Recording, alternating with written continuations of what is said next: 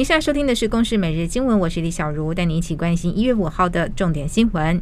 选战倒数八天，国民党侯友谊泸州参拜，身兼民进党籍里长苏雅琪全程陪同，用三号的手势力挺。侯友谊凯旋苑转为青年住宅，今天公布补贴方案，八号开放申请。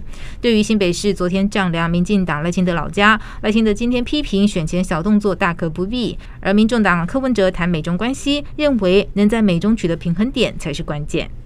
南韩媒体报道，台湾亲中立委举报，韩国警方加紧调查大宇造船公司的前员工涉嫌将技术外流给台湾建造海鲲号。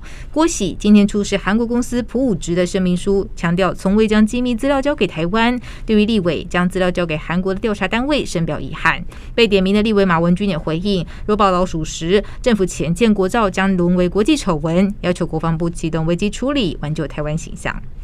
台湾市立委第一选区无党籍候选人马志威涉犯反渗透法之受渗透来源资助参与竞选，桃园地检署认为罪嫌重大且有串供逃亡之余，今天凌晨向桃园地方法院申请羁押。台湾高铁企业工会不满年终及调薪的方案，扬言展开罢工投票，农历年罢工。交通部将积极协调高铁公司和工会沟通协调，化解歧见。高铁总经理曾光远也向员工发出公开信，强调会积极向董事。会争取历年最高奖金。吴姓整形医师涉嫌找单帮客陈姓和辜姓男子前往日韩，夹带注射用胎盘素入境。